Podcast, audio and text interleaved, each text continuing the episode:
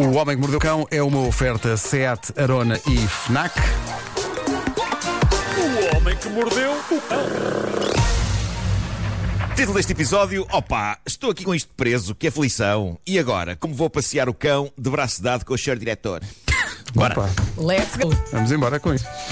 Bom, mais e mais objetos hoje em dia estão ligados à internet. Tenho alguns. Acho a ideia ótima, tipo ar-condicionado que a pessoa pode ligar à distância para que quando chegar a casa, a casa esteja. É uma boa ideia, mas eu ainda não estou 100% certo que isto seja um- uma boa ideia noutro tipo de objetos. E falámos de um deles aqui há um mês, se vocês bem se lembram, que é o novo e espetacular cinto de castidade que uma empresa chinesa de, produ- de produtos de diversão sexual pôs à venda. Ah, Chama-se Cellmate. Não sei se lembram, na altura eu lembro que se falava no receio Eu tenho que hackers pudessem invadir os cintos de castidade Exato. porque parece que a segurança do produto não era grande coisa, era bastante vulnerável. Pois agora aconteceu. Aconteceu mesmo. Antes de mais, para quem não sabe o que é que este aparelho faz, isto é uma maquineta que proporciona diversão marota entre casais.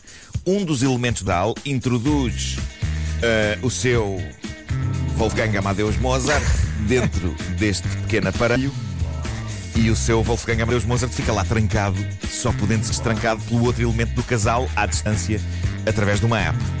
Ok? É isto. É isto que acontece. O que se passou foi que um pirata informático conseguiu de facto entrar em vários cellmates, trancando Wolfgang Amadeus Mozart de vários homens dentro deles. Ou pelo menos essa era a esperança dele para conseguir bons resgates. É uma história muito século XXI, não é? Ah, ele queria pedir resgate. Pessoas exigir resgates é muito século XX. Sim, sim, é para aí. Os, os antigos ratos com resgate.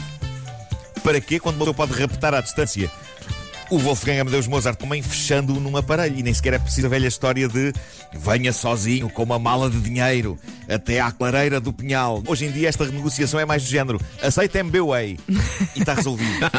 Incrível.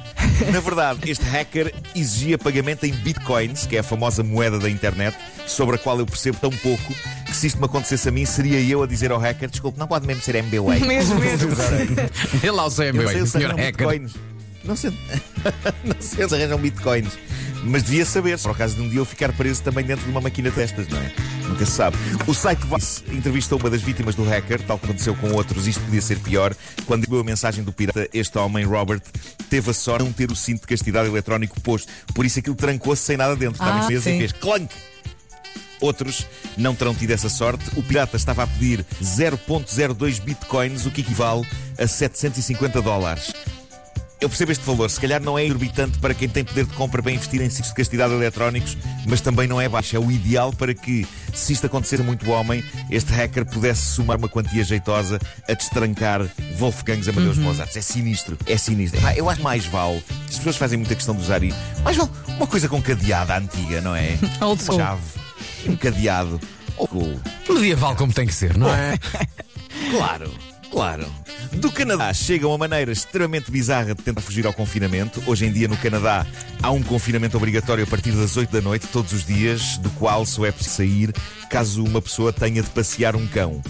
E o que se passou na cidade de Sherbrooke, lá no Canadá, na província do Quebec, é que a polícia abordou uma senhora que estava a passear de um bicho pela trela à noite. Só que era o marido. Ela estava a passear o marido pela trela Não deixa de ser criativa. foram, foram abordados por um agente da polícia e a polícia pergunta-lhes: então é que os senhores estão a violar as regras do confinamento? E ela começa por dizer: desculpe, senhor guarda, mas eu estou para já a um quilômetro da minha casa, tal como dizem as regras, além de que estou a passear o meu cão. Ao que o polícia diz: mas o seu marido não é um cão. Ao que ela responde: tenha paciência, senhor guarda, mas vou ter de contestar essa observação, uma vez que de facto ele é um cão. E consta que o polícia não quis alongar mais aquele incessante debate, por isso, apesar dos protestos da senhora, acabou por multar marido e mulher em 1500 euros cada um. Pumba. Mas eu gostei da convicção da senhora. O meu marido não é um cão. Isso é a sua opinião, senhor guarda. Exato. Entretanto, lá um senhor de gatas preso por uma trela. Você já ouviu à mesa? Exato. Dá a pata, Jaquim. Isto, é, ou- ou- isto ou são brincadeiras marotas de casal, ou então já passámos a fase das brincadeiras marotas e isto é malta que já Já pifou. acho Sim, isto sim. Anda a acontecer muito, não é? E tempos áureos para chalupice. E a prova em que toda a gente está a chalupar em diferentes doses de chalupice está nesta história maravilhosamente desconfortável que se segue e que está a fazer furor no Reddit. Isto tem a ver com a mudança de maneiras de comentar pessoas a que o coronavírus nos obrigou. Nós passamos a vida a tocar cotovelos naquela que é uma das maneiras mais desconfortáveis e estranhas de saudar pessoas da Hum. E abraçar com as. Eu costas. Pergunto-me. É estranho. Eu, eu pergunto-me, já, já que de momento não podemos tocar em ninguém, será que não bastaria um aceno de cabeça ou de mão? Olá, viva!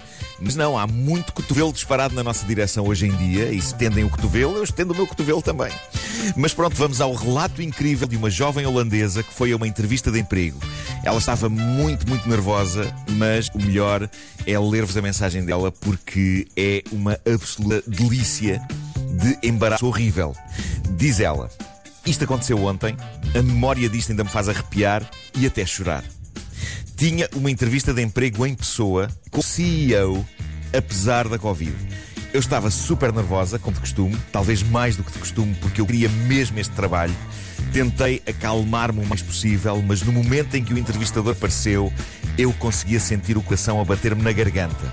Ele, um homem na casa dos 50, vestido com um fato impecável, desceu umas escadas na minha direção, mas parou a meio, o que me levou a pensar que a entrevista seria no andar de cima.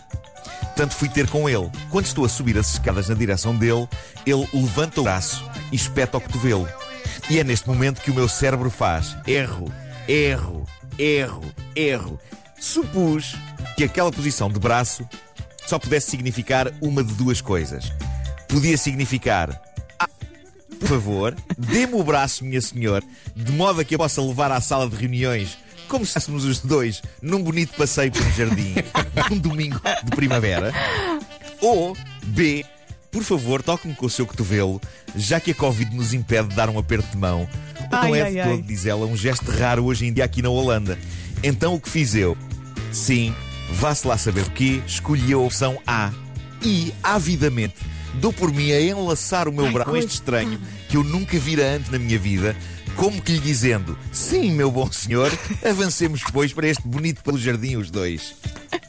E então, diz ela, ficámos ali assim, de braço dado, a meio das escadas, olhando com estranheza um para o outro. E nesse momento, desejei que a terra me engolisse por inteiro. Não sabia mesmo o que fazer a seguir. Ai, coitado. Não creio que ele estivesse a perceber o que estava a acontecer e por isso, durante longos segundos, nenhum de nós se mexeu de braço dado.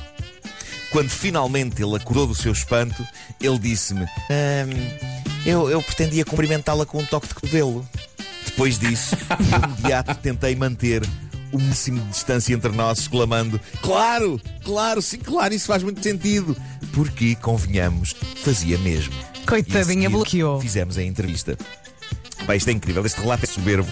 É provável que este embaraço tenha acontecido a mais pessoas. De facto, o, o gesto, o gesto de toma aí no cotovelo para me cumprimentar, eu acho que é, é parecido ao gesto de dá-me o braço anda daí.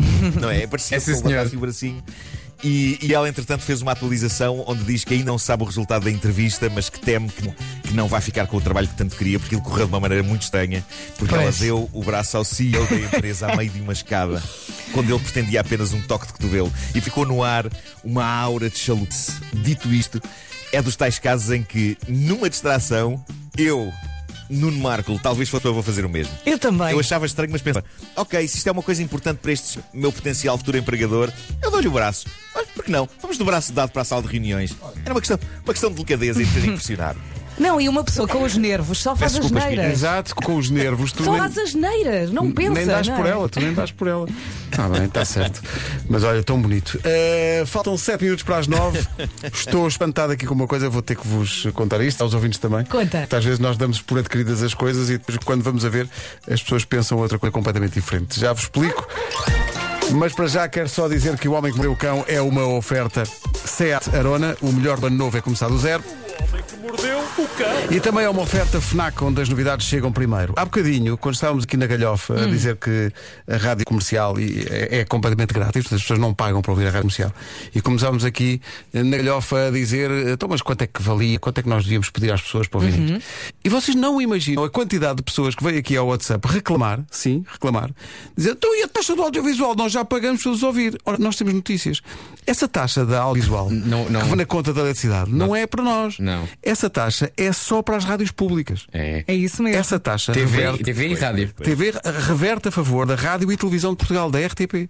Portanto, ficamos na mesma. Sim. Portanto, vamos lançar aqui um Além mito. de, e eu penso que é, é- além de que é muito importante nós eh, sublinharmos isto, nós estávamos a brincar. Exato. É mesmo isso. Eu às Estávamos vezes a acho que as pessoas brincar. levam demasiado a sério. É, há, há pessoas que julgam que isto é um programa sério de informação.